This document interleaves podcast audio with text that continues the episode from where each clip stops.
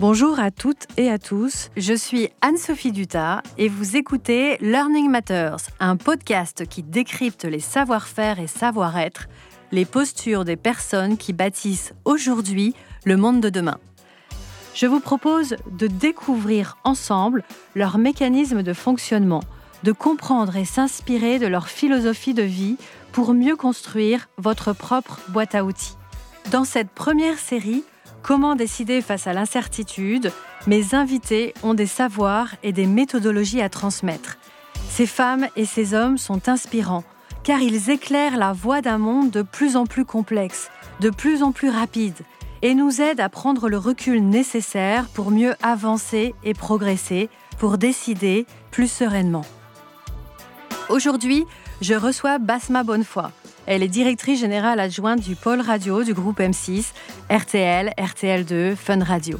Elle fait aussi partie du comité de direction du groupe.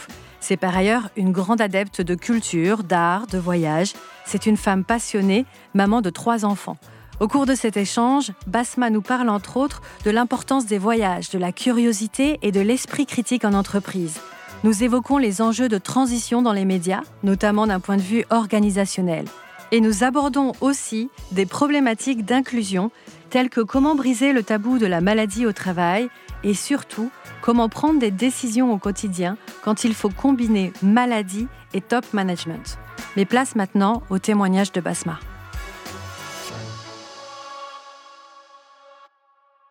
Bonjour Basma. Bonjour Anne-Sophie. Merci pour ta présence aujourd'hui sur euh, les tout premiers épisodes de ce podcast.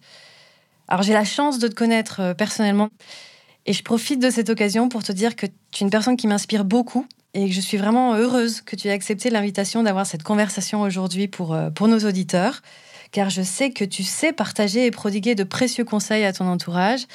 Et je te remercie sincèrement pour, euh, pour cela.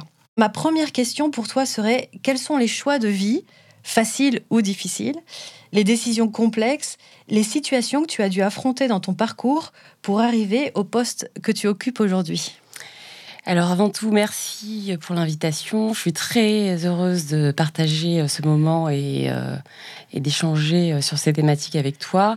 Merci de, ce que tu me dis parce que c'est important pour moi de partager et d'échanger un maximum sur mon expérience en espérant qu'elle puisse éclairer d'autres.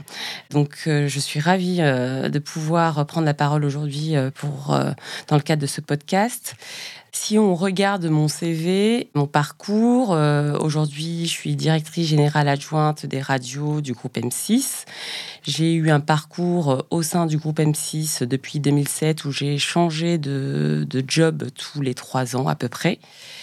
Et effectivement, quand on peut, euh, regarde ce, CV, on a peut-être euh, le sentiment que c'est euh, un parcours, un plan de carrière un peu réfléchi, défini, et que les décisions d'orientation ne venaient que de moi. Ça serait un peu prétentieux de dire ça, et c'est aussi prétentieux euh, de penser que là où je suis aujourd'hui par rapport à là où je, d'où je suis partie n'est dû qu'à mon engagement, mon travail, mon implication. C'est euh, beaucoup le fruit de rencontres, d'écoutes, de bien sûr euh, d'opportunités que j'ai pu saisir et que j'ai eu parfois l'audace de saisir parce que j'avais cette curiosité à, à, relever un nouveau challenge c'est surtout, euh, euh, moi je dirais, euh, ce que je retiens de mon parcours, c'est une vraie curiosité à apprendre de nouvelles choses. Donc, pour répondre à ta question, si je devais expliquer comment je suis arrivée aujourd'hui là où je suis, moi je suis partie au départ, j'étais dans le conseil pendant huit ans. J'ai fait le choix du conseil parce qu'à un moment, je ne savais pas trop euh, ce que je voulais faire à la sortie d'une école de commerce. Et puis, donc, j'avais une amie qui me disait Non, mais le conseil, c'est euh, l'endroit où il faut être euh, au moment où on commence sa carrière parce que c'est une vraie école. On est amené à, travailler sur différentes missions avec différents clients. Donc à chaque fois une nouvelle problématique à aborder. Et donc elle m'a dit, écoute, euh, va dans le conseil, euh, Accenture, c'est la boîte où il faut être. Ils embauchent plein de gens, euh, postule. Donc je me suis lancée là-dedans un peu, voilà, par hasard. Et à l'occasion de, donc j'ai commencé par un stage de fin d'études. À l'occasion de ce stage, j'ai découvert un environnement tellement stimulant effectivement avec plein de choses qui m'était totalement étrangère, à la fois l'esprit d'équipe, le travail en équipe, l'exigence, la méthodologie, la rigueur, la gestion de projet, les rôles de chacun, les périmètres de responsabilité. Et donc là, j'ai eu envie, voilà, à la fin de ces six mois de stage, de poursuivre l'aventure. Et l'aventure a duré huit ans. Voilà, donc euh, c'est comme ça que tout a commencé au bout de huit ans, j'avais fait un peu le tour. Je commençais à me poser des questions sur le sens de la vie, le sens de mon projet professionnel, parce que le conseil, c'est super pour euh, apprendre à apprendre rapidement. Mais il n'y a pas d'ancrage opérationnel. Voilà, on n'est pas expert, on ne développe pas une expertise. On a la gestion de projet. Et donc, euh, au bout de huit ans de conseil où on gagne très bien sa vie, je me suis dit euh, bon bah maintenant il faut que euh, je réfléchisse à euh, ce que j'ai envie de faire, mais pas drivé par la nécessité, mais par le plaisir. Et finalement, en me posant, qu'est-ce que j'avais envie de faire? C'était voyager. Et donc, j'ai fait le choix de faire une année sabbatique, de prendre une année sabbatique pour voyager pendant un an. Donc euh, c'était euh, une décision qui, je dirais pas qu'elle a été difficile. Je dis euh, je dirais que elle a été mûrie. C'est-à-dire je me suis dit bon, alors qu'est-ce que j'ai envie de faire? Est-ce que j'ai envie de poursuivre voilà cette cette évolution professionnelle et m'inscrire dans, dans, voilà dans cette dynamique qui voilà qui, qui m'apportait beaucoup? Mais je sentais que j'avais besoin voilà de, de, de combler des manques lié à mon parcours personnel et que j'allais me traîner si je les comblais pas à ce moment-là. Et donc euh, cette année sabbatique, euh, est-ce que, cette année sabbatique t'a permis de, combler ces manques Exactement, oui. En fait, pendant un an, ça a été euh, voilà, on a fait un, tour du monde. Donc alors on, ne visite pas le monde entier, mais on a voyagé pendant pendant près de un an, 11 mois et demi à peu près. Et euh, euh, j'ai découvert euh, bah, plein de pays que je ne connaissais pas. j'ai découvert aussi la liberté, c'est-à-dire que pendant 11 mois, on est en dehors de toute contrainte sociale, ne serait-ce que même au-delà de, du simple fait de, de, devoir aller travailler ou d'avoir des contraintes quotidiennes. C'est aussi cette liberté de penser, enfin de, de, de, de divaguer, de laisser son esprit aller euh, euh, c'est euh, ne pas avoir cette pas pression sociale, mais voilà, il n'y a, a, pas de film à aller voir, il n'y a pas de sortie à aller voir, il n'y a pas de d'obligation. D'obligation, il n'y a aucune mm. obligation. Et pendant un an, c'est juste, ben, en fait, euh, alors bien évidemment, on avait construit notre parcours, parce que je suis partie hein, euh, avec euh, ce qui est devenu depuis mon mari. Et là aussi, c'était une décision un peu, comment dire, risquée ou pas, mais ça faisait pas si longtemps qu'on était ensemble quand on a fait ce, choix-là de partir un an, bah, 100%, du temps ensemble. Mais je me suis dit, bon, bah, au pire des cas, je rentre six mois avant ou je rentre deux mois après le départ. Et quoi, en fait mm. euh, Finalement, et quoi si, si, je rentre plus tôt que prévu?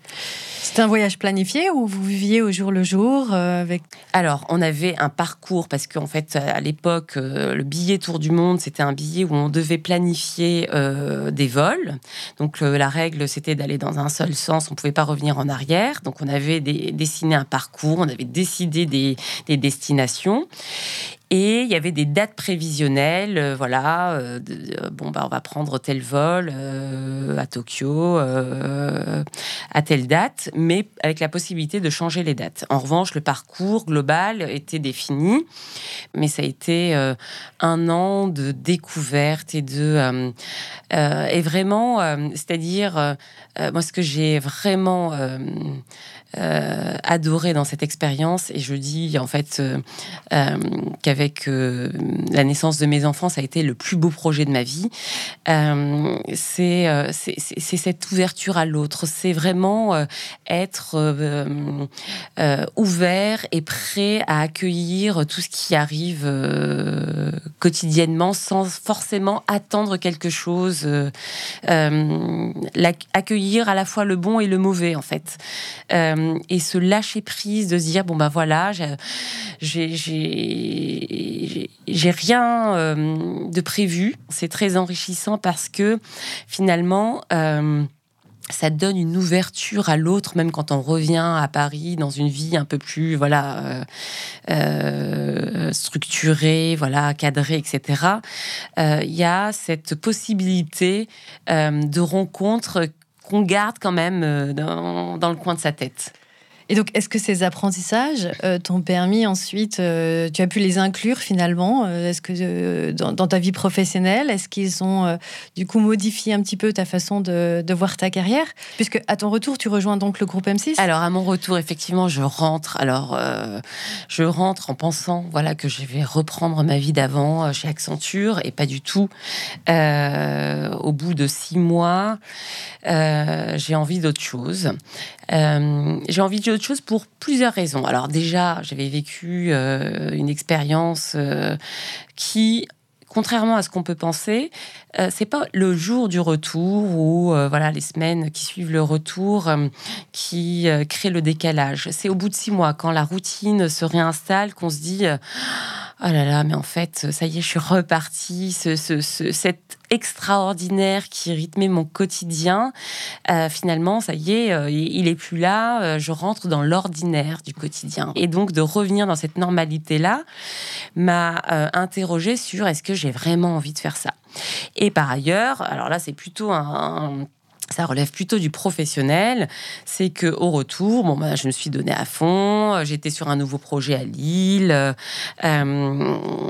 Voilà, j'ai développé tout un tout, tout, un marché, enfin pas un marché, mais en tout cas un client qui euh, qu'on n'avait pas dans, dans la boîte. Et donc chez euh, Accenture, comme dans toutes les boîtes de conseil, c'est très structuré. Vous avez une grille d'évaluation qui, euh, vous, avec une notation de votre manager tous les 3, 6 mois. Euh, et, en fonction de cette notation, vous êtes promu, vous êtes augmenté avec un certain taux, etc. Et donc, euh, moi, je cochais toutes les cases pour pouvoir euh, prétendre à une évolution, à une promotion.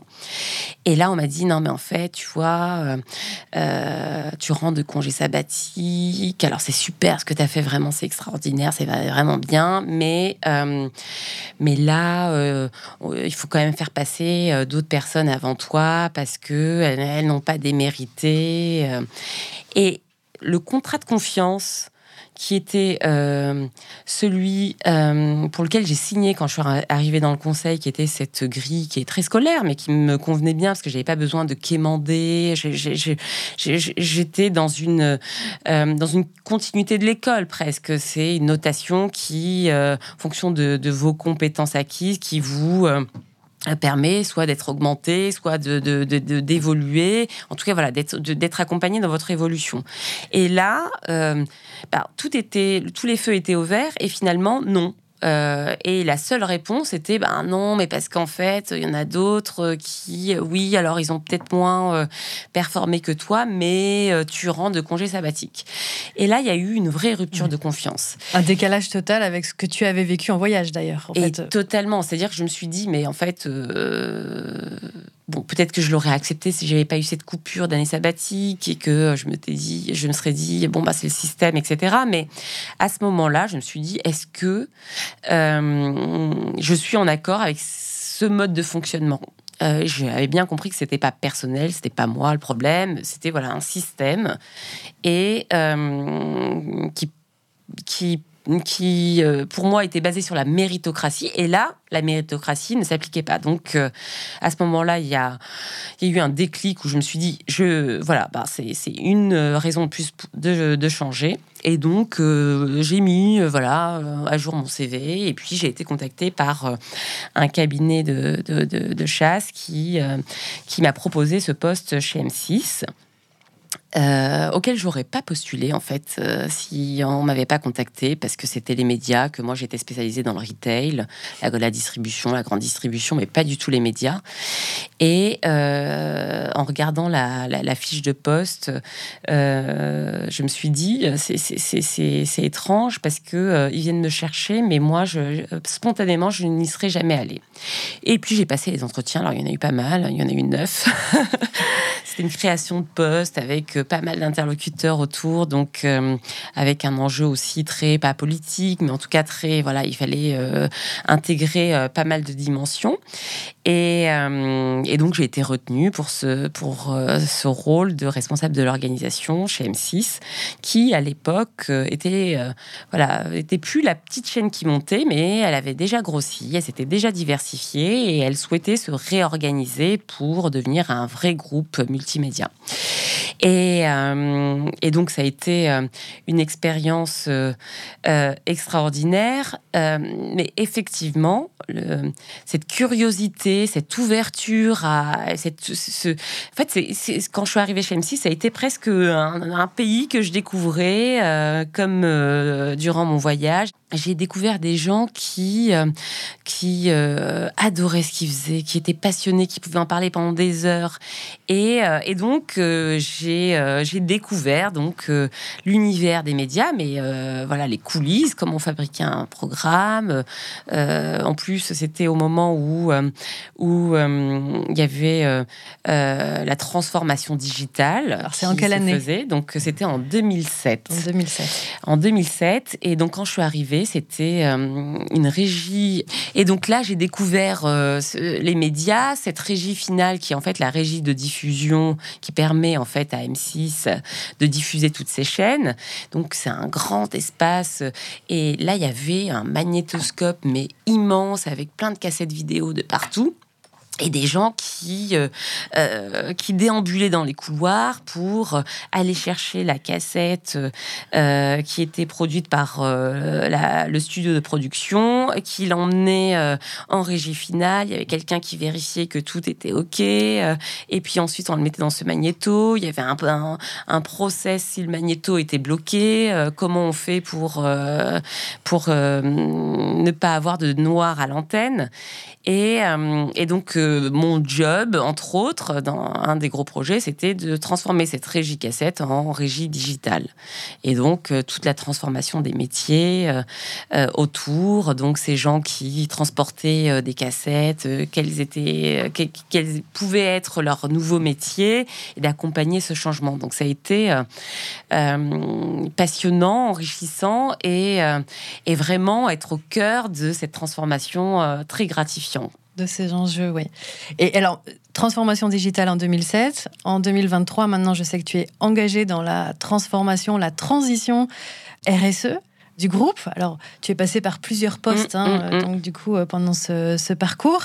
Est-ce que cet engagement dans la transition RSE, hein, je, crois que tu es animatrice de la fresque du climat. Exactement. Comment es-tu passé justement de cette transformation digitale qui était effectivement un des enjeux majeurs des entreprises, qu'il reste encore aujourd'hui, mais en tout cas en 2007, c'était vraiment les, les grosses entreprises, c'était leur enjeu majeur. Aujourd'hui, cet enjeu RSE est très important. Comment tu as, tu as fait cette transition justement d'une transformation à l'autre? Alors, le sujet de la RSE, il est divers. Il y a à la fois euh, le sujet de l'handicap, euh, enfin de l'inclusion de manière générale. Euh, donc le handicap, la diversité, la parité, l'égalité homme-femme, et puis effectivement les, les, enjeux autour du climat tout au long de ma carrière euh, et à titre personnel, je me suis jamais saisie euh, de causes. Euh, c'est-à-dire que il y a plein de causes qui me touchent. L'égalité homme-femme, bien évidemment l'enfance, euh, c'est un sujet aussi qui, euh, me touche, euh, le handicap aussi, on en parlera tout à l'heure, mais j'ai toujours évité de m'impliquer dans ces sujets-là de manière vraiment intense parce que je trouve que la société est très est très stratifié, est très cloisonné et, et, et, défendre une cause. Il n'y avait pas une cause qui, qui me permettait de me reconnaître dans, sa, dans son univers, univers, universalité. Pardon. Et j'ai toujours l'impression, oui, d'accord, les femmes, mais il y a aussi le sujet de la diversité sociale, l'inclusion, le handicap. Et, c'est vrai que euh, au départ, donc le, climat, euh, ça a commencé à être un sujet qui m'intéressait. Donc, euh, partant de là, je me suis dit, il faudrait quand même que je me forme pour comprendre vraiment euh, de quoi il s'agit. J'avais un peu de mal à faire le tri entre euh, ce que j'entendais, euh, ce qu'on me disait, de prioriser vraiment.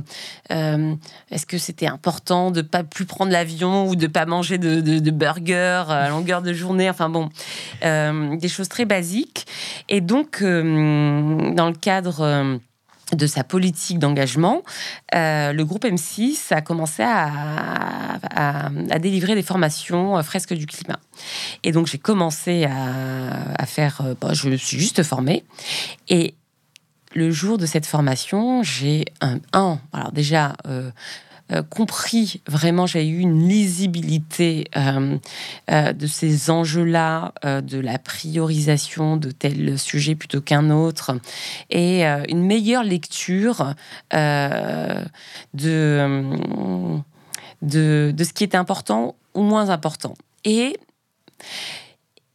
j'ai vraiment eu un coup de cœur pour ce sujet parce que euh, ce côté universel qui me manquait dans les autres euh, euh, sujets qui me semblaient encore plus accentuer la stratification, la création de, de, de, de communautés, quelles qu'elles soient, je trouvais que l'enjeu du climat, c'était un enjeu universel qui permettait d'aborder toutes ces, toutes ces problématiques et à la fois environnementales à la fois sociale, à la fois d'égalité, d'équité.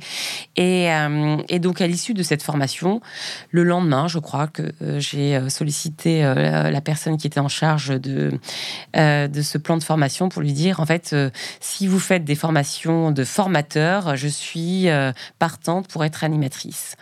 Et donc, c'est comme ça que je me suis saisie de ce sujet.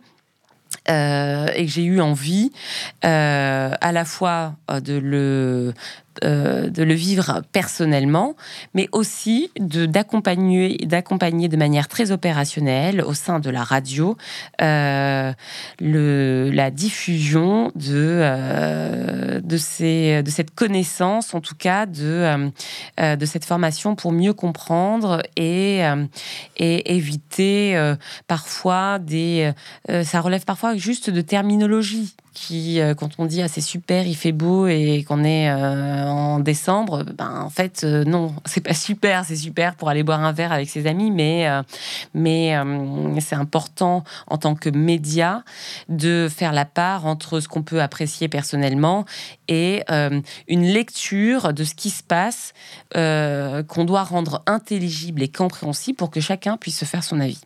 Et donc j'ai eu envie d'embarquer voilà le, le euh, sur lequel je, travaille euh, dans la compréhension de ces enjeux. Euh, alors il y a le climat, il y a la représentativité des femmes, du handicap, euh, l'inclusion. Euh, c'est des sujets euh, effectivement que je porte au sein de la radio, qui me parlent et qui, qui sont totalement alignés avec les valeurs que j'ai envie voilà, de, de, d'incarner aussi. Mhm. Et, et mais ce que j'apporte, il me semble, c'est aussi euh, une compréhension euh, du business pour essayer de faire converger voilà, les deux objectifs. C'est-à-dire que, bien évidemment, une entreprise a besoin de, voilà, de, enfin, en tout cas, nous, on a besoin de de, faire de l'audience, de délivrer des, des, programmes de qualité, de pouvoir respecter nos engagements conventionnels, de voilà, de, de, rentrer dans un schéma où, et un équilibre économique, mais en même temps, ce n'est pas incompatible avec les, les, les, les, enjeux de RSE et, et tout mon travail, c'est voilà de trouver une manière de, euh, de manière opérationnelle de faire en sorte que euh, ces enjeux soient portés à l'antenne, euh, sur nos antennes dans nos équipes aussi. C'est pas uniquement à l'antenne, mais aussi euh, au sein des équipes qui travaillent euh, à la fabrication de ces contenus.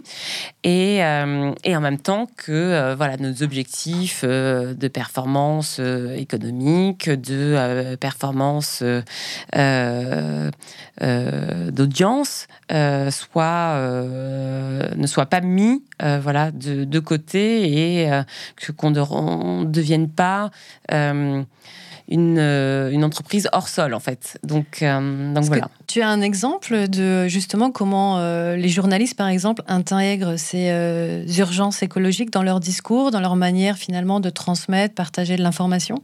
Alors aujourd'hui, à la rédaction, il y a à peu près 80% des journalistes qui sont formés à la, fresque du climat.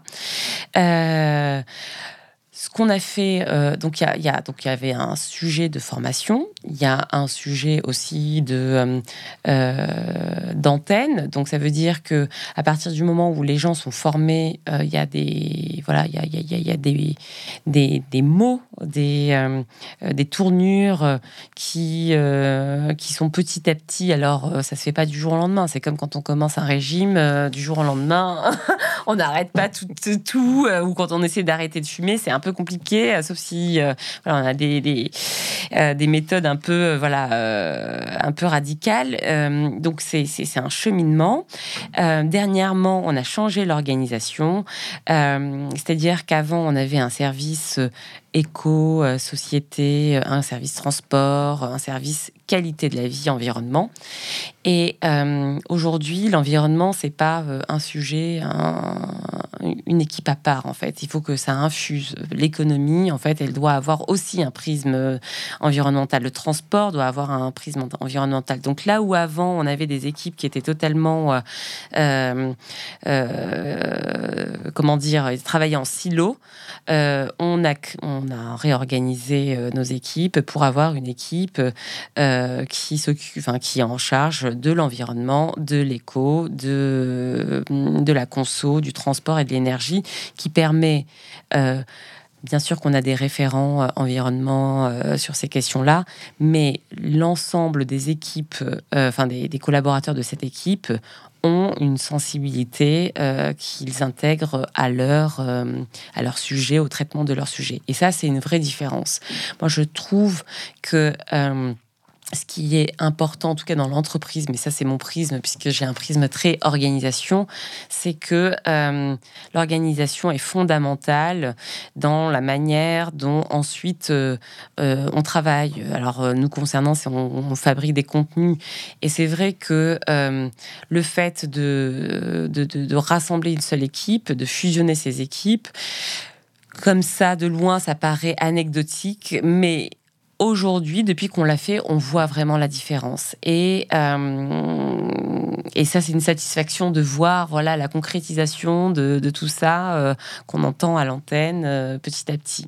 Et quels sont les prochains challenges, enjeux RSE justement du pôle radio par exemple? Alors, euh, on a plusieurs euh, sujets. On a le sujet euh, des femmes, de la représentation des femmes et de voilà de, faire en sorte qu'il y ait plus de voix féminines sur nos antennes. Alors, on a eu déjà une vraie progression par rapport aux années précédentes.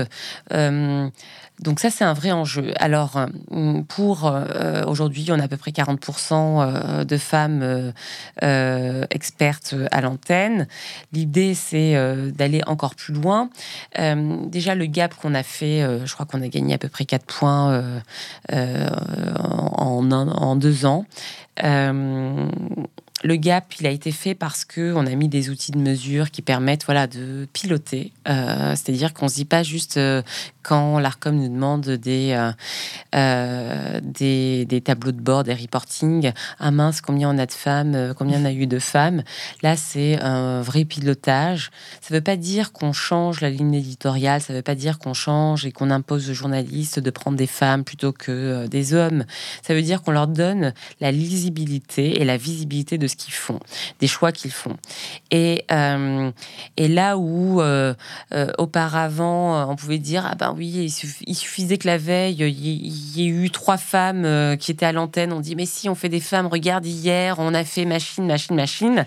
Là il y a des reportings qui permettent de donner cette visibilité là et de leur dire voilà en fait vous avez le sentiment que vous mettez beaucoup de femmes à l'antenne, mais voilà les chiffres, voilà ce que ça donne et ça leur permet voilà, de rééquilibrer en gardant leur autonomie et leur euh, indépendance éditoriale, bien évidemment.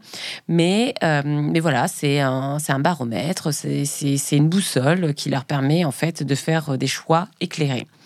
Euh, donc pour ça, on a mis, on a fait un partenariat avec un annuaire qui s'appelle To Gap, qui est un annuaire d'expertes professionnelle féminine, parce qu'il y avait un sujet qui était le sourcing, c'est-à-dire que ce que j'entendais, c'était bah oui, mais en fait, on n'a pas d'experte dans ce domaine-là, etc. Donc ça, on l'a mis en place et qui permet en fait, voilà, d'avoir accès. Alors il y, a, bien évidemment des axes d'amélioration, mais ça permet, voilà, d'avoir euh, tout de suite euh, possibilité d'aller sourcer des femmes euh, sur des thématiques identifiées. Là où on a des, difficultés, c'est sur des thématiques euh, ciblés comme le sport, comme les sciences. Et, euh, et en fait, il euh, y, a, y, a, deux choses. Il y a le rôle des médias qui est de mettre voilà, en valeur, ou en tout cas essayer de mettre le plus de femmes à l'antenne possible sur ces thématiques-là pour donner aussi envie à d'autres d'aller de, vers ces voies-là. Et puis il y a le fait que, euh, voilà, en école, euh, bah, les filles vont pas forcément choisir ces thématiques-là, et donc c'est un accompagnement. En fait, c'est comment dire, c'est euh, un un changement qui, doit être fait au niveau global. Alors c'est vrai que moi, quand j'ai l'occasion de rencontrer des directeurs euh, d'école, de journalisme notamment, je leur dis, voilà, en fait, nous, on a ce sujet-là. Ils m'expliquent qu'il n'y a pas beaucoup de femmes, euh, enfin, les filles préfèrent faire le choix de d'autres options que celles du sport ou des sciences. Et, euh, et, donc on essaie de créer des partenariats, d'essayer euh, de, donc je leur propose, on a des femmes qui font du sport, euh, de, de, de, leur proposer de d'envoyer des journalistes féminines juste dans des conférences ou dans des, des, réunions de présentation de ces écoles pour donner envie et, et matérialiser un peu comme des rôles modèles, de matérialiser le fait que on peut être femme et journaliste sportive et euh, spécialiste euh, sciences. Donc là, on a aussi un partenariat sur les alternances avec une école pour euh, avoir des journalistes scientifiques. et c'est vrai que dans les candidatures, on a très peu de femmes. Mhm. Et, et ça, je pense que voilà, c'est un travail conjoint. moi, je me souviens au moment de Top Chef, les premières, j'avais discuté avec avec les les producteur de cette émission, euh, il y avait très peu de candidatures féminines. Euh, maintenant, il y a des candidatures féminines pour l'émission, mais il y a aussi beaucoup. Il y a eu, je crois, je sais plus, je ne vais pas donner de chiffres parce que euh, euh, je, risque de pas avoir les bons, mais il y avait eu un gap, euh, une vraie croissance des, des candidatures féminines de, femmes dans les écoles hôtelières pour se dessiner au métier de chef. Donc, je trouve que c'est vraiment un travail conjoint. C'est à la fois mettre en lumière voilà, ces femmes concernant euh, ce sujet-là. Euh, et, en même temps que la société accompagne par d'autres mesures euh, ces évolutions-là. Et de la même manière sur le handicap, sur la diversité sociale. Euh, nous, dans notre politique de stage, on essaie de faire en sorte de, de, ou d'alternance, d'aller sourcer des, euh, des jeunes qui sont pas forcément voilà tous parisiens dans les écoles parisiennes, etc. Pour amener cette diversité qui, quand elle est dans les rédactions, notamment puisqu'on parle de l'info, permet aussi de donner à voir une autre lecture de la société. Et ça, c'est important. Mhm. Basma, du coup, j'en profite, si tu le veux bien, j'aimerais bien aborder avec toi un point qui t'est beaucoup plus personnel, euh, qui est celui de la santé et de ton état de santé, de la maladie invisible auto-immune dont tu es porteuse. En 2023, c'est un sujet d'actualité. On a vu en janvier euh, Arthur Sadoun, qui est le patron de Publicis, qui a voulu briser un peu le tabou de la maladie au travail en évoquant son cancer. Il a créé d'ailleurs euh, l'engagement Working with Cancer, mhm. une initiative qui vise à garantir que les entreprises ben, soutiennent justement leurs employés face à la maladie. Beaucoup plus récemment est sorti au cinéma euh, le film documentaire Invincible été, sur cette volonté de témoigner, ne plus se cacher, parler, dire, dire je souffre de cette maladie et j'ai envie d'en parler. Et donc, j'aimerais savoir à quel moment, dans quelles circonstances, toi, tu as, tu as fait ton coming out justement sur, euh, sur cette maladie dont tu es porteuse? Alors, il y a eu plusieurs moments. Alors, tout d'abord, donc euh, effectivement, je euh, j'ai une polyarthrite rhumatoïde que euh, qu'on m'a découverte après mon troisième enfant. Donc c'était après mon congé maternité, avant de reprendre le travail. En plus, je changeais de job, donc j'avais eu voilà une évolution de carrière souhaitée, mais mais du coup, je, je prenais de nouvelles fonctions et, euh, et donc, euh, j'ai commencé à avoir des douleurs qui m'ont conduite à faire plein d'examens. Et à ce moment-là, on m'a découvert cette maladie. Alors, au début, quand on vous dit euh, maladie auto-immune, le médecin qui m'annonçait ce diagnostic était un peu catastrophé. Enfin, en tout cas, il avait l'air grave. Moi, je comprenais pas trop, mais c'était une sorte de déni de cette maladie parce que j'ai mis beaucoup de temps, finalement, a posteriori, c'est ce que j'ai compris, à accepter le fait d'avoir maladie auto-immune. Donc au début, je me suis dit bon bah très bien, ok, il faut prendre un traitement, il faut prendre des cachets euh, tous les jours. Euh, bon bah c'est pas très grave. C'est pas voilà, j'ai pas une j'ai pas une euh, une espérance de vie qui est raccourcie. C'est juste que bah, en fait c'est juste des médicaments à prendre. Et puis finalement, voilà, je, je, je, prends mon poste. Euh, c'est un nouveau poste. C'est, euh, je suis secrétaire générale de la rédaction euh, sur les journaux de M6. C'est l'époque des attentats. C'est euh, c'est beaucoup de boulot parce que voilà, je découvre euh, une rédaction euh, et au départ, bon, bah, c'est un peu lourd parce que mon traitement me fatigue beaucoup. je perds mes cheveux parfois le matin parce que en fait la polyarthrite, c'est des, des douleurs qui arrivent surtout au moment du repos. Donc en fait, quand on est en activité, il n'y a pas beaucoup de douleurs, en tout cas me concernant. Il y a peut-être euh, d'autres, d'autres formes euh, chez d'autres personnes.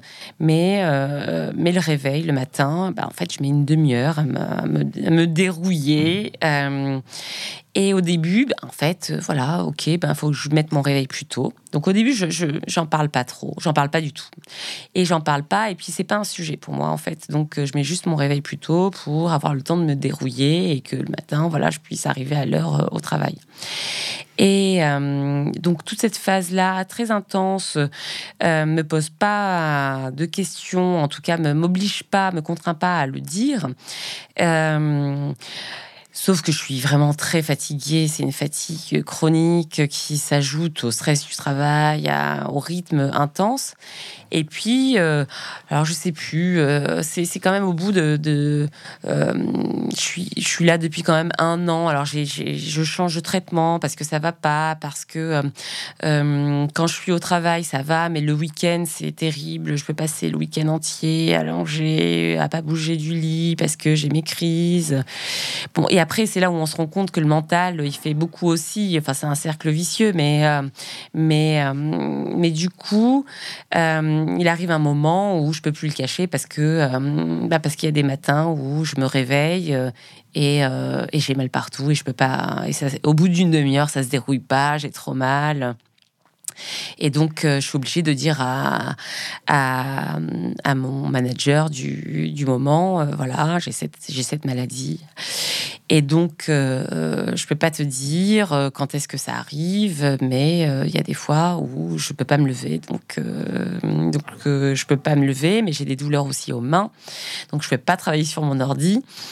donc, c'est très handicapant et c'est très, comment dire, c'est-à-dire que moi, j'ai toujours fait vraiment mis une barrière entre ma sphère personnelle et ma sphère professionnelle.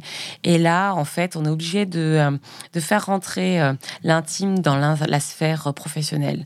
Donc on se sent un peu vulnérable, on se sent... Euh, moi j'ai toujours lutté contre le fait d'être vu comme une victime, d'être dans une case.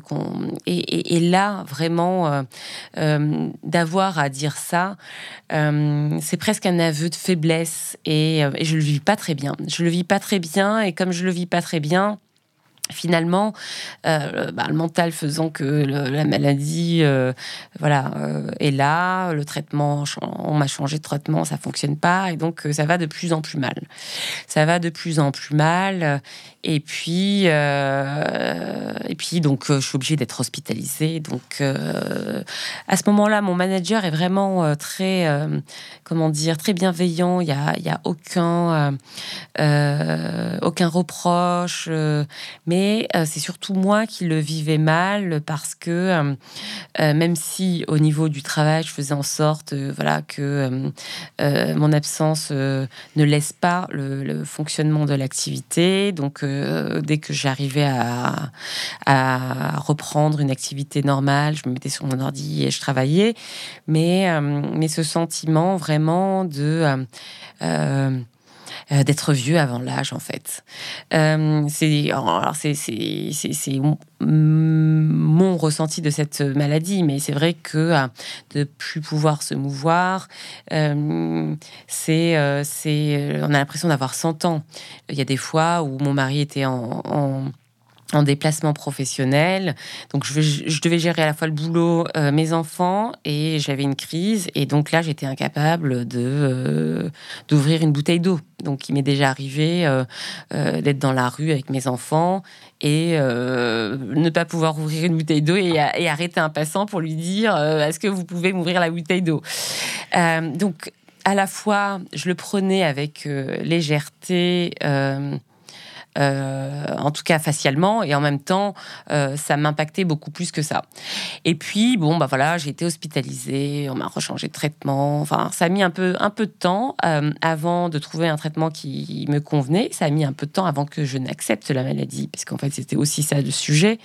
Euh, et puis, il y a eu un moment, notamment quand ces absences, enfin, mon incapacité à travailler, à être totalement 100% au travail, m'a beaucoup gênée. À ce moment-là, j'ai commencé à me dire, ah non, mais en fait, c'est pas rien. En fait, j'ai vraiment quelque chose de grave. De grave, tout est relatif, mais je me suis rendu compte que c'était pas aussi léger que je l'avais, en tout cas, appréhendé au départ. Et donc, à ce moment-là, alors c'est vrai que chez M6, il y a une mission handicap qui est une politique euh, vis-à-vis euh, de, des personnes euh, en situation de handicap qui, qui a été y a, il, y a, il y a, de nombreuses années maintenant, qui est très, très développée. Donc très vite, moi je sais, en plus je venais de la RH où j'avais travaillé pendant quelques années, donc je savais voilà ce que voulait dire être RQT, RQTH, travailleur handicapé, etc. Et donc j'ai commencé à faire ces démarches pour être reconnu comme travailleur handicapé en me disant il faut quand même que je le fasse parce que ça peut vraiment euh, arrêter euh, ma carrière. En fait, je, peux être dans l'incapacité de travailler. Et donc euh, tout ça s'est fait de manière très bienveillante par, par avec l'équipe RH. Et du coup, à ce moment-là, je crois que c'est ce moment-là, au moment où je fais cette déclaration-là, que c'est le début de l'acceptation de cette maladie. Et puis, euh, bon, après, bon, on m'avait changé de traitement, ça allait mieux. Et comme euh, je suis quelqu'un qui a toujours envie de changer, j'ai quand même changé de, travail. Je suis arrivée dans les radios avec un nouveau manager, à qui, bien évidemment, je n'ai pas, euh, avec qui je n'ai pas partagé ce, cette maladie au départ. C'était pas le sujet. Et puis, voilà, il n'y avait pas de raison que je lui raconte tout ça. Et puis vient le Covid. Et donc, euh, je me souviens de Emmanuel Macron qui, euh, qui annonce euh, bah, voilà, le confinement avec un, comment dire, une alerte pour les personnes auto, voilà, immunodépressives, donc qui ont un, traitement pour une maladie chronique. Et, et donc, j'entends ça. Il y a mon mari qui m'envoie un message en me disant Bon, il va falloir que tu restes confiné Est-ce que tu l'as dit à ton boss? Et donc, euh, je suis hésitante. Et puis, je me dis, bon, bah, là, c'est quand même assez grave pour que euh, je lui dise. Donc, je vais le voir. Et je lui dis, voilà, euh, j'ai cette maladie. Et donc, je fais partie des gens à risque. Donc, donc, je vais devoir euh, être confinée. Alors, je venais d'arriver à la radio. Enfin, je suis arrivée euh, fin 2019 à la radio. Juste avant, on avait eu une cyberattaque. Enfin, bon, euh, c'était vraiment pas le moment de, partir, être confinée. la radio, c'est un média de direct avec des équipes qui sont sur place. Donc, être confiné et pas sur place quand on, co-dirige, hein, parce que c'est pas comme si je faisais partie d'une équipe qui fonctionnait. Donc, il y a aussi ce rôle de, de, de représentation et puis euh, euh, d'exemplarité, de se dire bon ben vous les journalistes et puis euh, les animateurs, vous êtes dans les studios, ben nous aussi on est là pour vous accompagner, pour organiser. Donc il y avait ce sentiment de vulnérabilité, de se dire ah, voilà en fait c'est là où c'est le plus important et je serai pas là en même temps ce, cette impudeur imposée parce qu'en fait euh, on est obligé voilà de, rentrer dans cette intimité c'est quand même assez euh, inconfortable. Et puis euh, bah, j'ai pas eu le temps quand même de me poser de me de me morfondre sur tout ça puisque donc Emmanuel Macron a annoncé ça. Le soir même donc je rentrais après avoir annoncé à mon boss que j'allais j'allais sûrement être euh, confinée euh, ou en tout cas euh, devoir me sécuriser un maximum. Et puis bon, bah, j'ai attrapé le Covid et j'ai dû être hospitalisée. Donc donc ça a encore plus matérialisé ma fragilité, ce qui dans les faits m'a beaucoup alors c'est un sentiment partagé parce que euh, euh, ça faisait pas si longtemps que j'étais en radio, j'ai reçu plein de messages parce que bien évidemment tout de suite, en plus c'était à l'époque où on savait pas trop ce qui se passait. Donc il y a eu euh, euh, beaucoup de messages de soutien euh, de gens voilà que je, je, venais de découvrir. Et, en même temps ce, cette intrusion dans l'intimité de se dire bah en fait voilà tout le monde sait que je suis vulnérable je suis fragile. Et ça c'est compliqué à comment dire à accepter euh, même si tout le monde est bienveillant et que voilà, euh, ensuite tout s'est très bien passé, j'ai pu reprendre mon activité depuis euh, depuis chez moi et et, c'est et ça a été sans conséquences négatives pour moi et, et très très prenant, mais en même temps voilà très enrichissant dans le fait que voilà on a appris à travailler avec cette contrainte là c'est quand même, euh, voilà, un moment, vous êtes le, euh, le bouton rouge qui clignote, on se dit, euh, elle est fragile. Et ça, c'est compliqué à accepter, même si aujourd'hui, je l'ai accepté mmh. et c'est plus un sujet. Merci, merci beaucoup pour, pour ce partage et merci, je, L'émotion est là en tout cas. Merci beaucoup pour ce témoignage. Et, donc maintenant, comment tu, tu combines justement, tu arrives à gérer tes nombreuses responsabilités, cette incertitude de la maladie? Est-ce que justement ça a permis aussi de peut-être mettre en place de, nouvelles méthodes de travail, de nouvelles manières de voir aussi la maladie au sein, au sein du groupe? Est-ce que tout ça finalement c'est pas c'est une avancée aussi euh? Alors, au même titre que euh, quand je reçois des collaborateurs euh, femmes par exemple qui ont difficulté à demander une promotion, une augmentation, que parce que je suis une femme et parce que j'ai un discours euh, totalement ouvert euh, et je les mets très à l'aise avec le sujet et elles s'autorisent à avoir des revendications ou des demandes devant moi et je suis très contente qu'elles les aient aussi devant d'autres. Le fait de pouvoir dire à quelqu'un, bah, en fait, euh, aujourd'hui, en fait, je me, c'est pas que je me cache plus, c'est que euh, il m'est arrivé de dire bah oui mais moi je suis en situation de handicap. Et alors du coup il y a tout le monde euh, qui est un peu gêné il y a un petit un petit blanc mais ça permet aussi de démystifier le handicap. Le handicap, c'est plein de maladies. C'est pas forcément qu'une maladie comme euh, la mienne, c'est le diabète, c'est les troubles du comportement, c'est il euh, y, a, y, a, plein de choses. Euh, c'est pas forcément qu'un handicap physique, moteur très visible. Et donc, c'est vrai que moi, dès que je peux accompagner la politique du groupe, qui est de dire, voilà, pour certains métiers, pour certaines on fait appel à un ESAT, on fait appel à des travailleurs handicapés euh, plutôt que à de l'intérim ou à de la prestation. Euh, je le fais le fait d'incarner en fait euh, le handicap puisque je le suis aussi permet en fait de démystifier et euh, dédramatiser quelque chose qui parfois encore aujourd'hui est vu comme oh là là mais ça va être compliqué euh, de travailler mais est-ce qu'ils vont savoir faire ça alors quand je leur dis bah en fait moi je suis en situation de handicap ah, du coup, euh, ils se disent bon euh, non mais très bien, donc on va essayer. Vraiment le, le rôle euh, le rôle modèle. C'est ça. Donc donc je m'en sers plutôt comme ça, mais je, je le dis pas. Voilà, je j'en parle plus librement parce que j'ai accepté et parce que c'est comme la fresque du climat, c'est-à-dire que pour moi, c'est important d'incarner aussi et de dire voilà, euh, c'est pas un gros mot et de permettre voilà de, donner euh, une réalité concrète à quelque chose qui parfois est uniquement théorique. Voilà, c'est important que euh, je puisse aujourd'hui m'en servir comme levier de transformation. Eh bien, merci beaucoup. Je pense que c'est la meilleure des conclusions. Merci, merci beaucoup Basma pour ce, pour ce témoignage. Merci vraiment d'avoir eu euh, le courage aussi d'échanger sur, euh, sur tous ces sujets. Si on veut te suivre, suivre tes évolutions, suivre tes prises de parole, quel est le meilleur moyen pour te voir Peut-être euh, sur un réseau social euh? mm, mm, mm. Alors merci déjà euh, à toi pour cette initiative et pour, pour ce podcast qui va permettre, j'espère, en fait, en tout cas, de donner, voilà, à entendre un parcours qui peut, j'espère, permettre à certains de réfléchir autrement ou de se dire, voilà, c'est possible. Et pour me suivre, moi, les réseaux sociaux, c'est plutôt privé mais le LinkedIn est totalement ouvert et euh, permet de, suivre mon activité. Ah bah, super, c'est parfait. On mettra des liens de toute manière euh, sur euh, la description du podcast et notamment vers ton LinkedIn.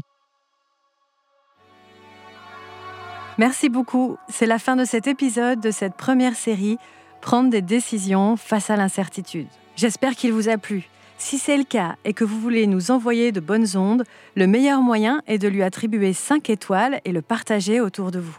Si vous avez des questions ou si vous souhaitez approfondir les thématiques abordées dans cet épisode, n'hésitez pas à me contacter directement sur LinkedIn. Enfin, vous pouvez suivre ce podcast sur les plateformes dédiées, activer les notifications afin d'être informé de la sortie des prochaines séries. Encore merci à vous pour votre écoute et je vous dis à très vite pour un nouvel épisode de Learning Matters.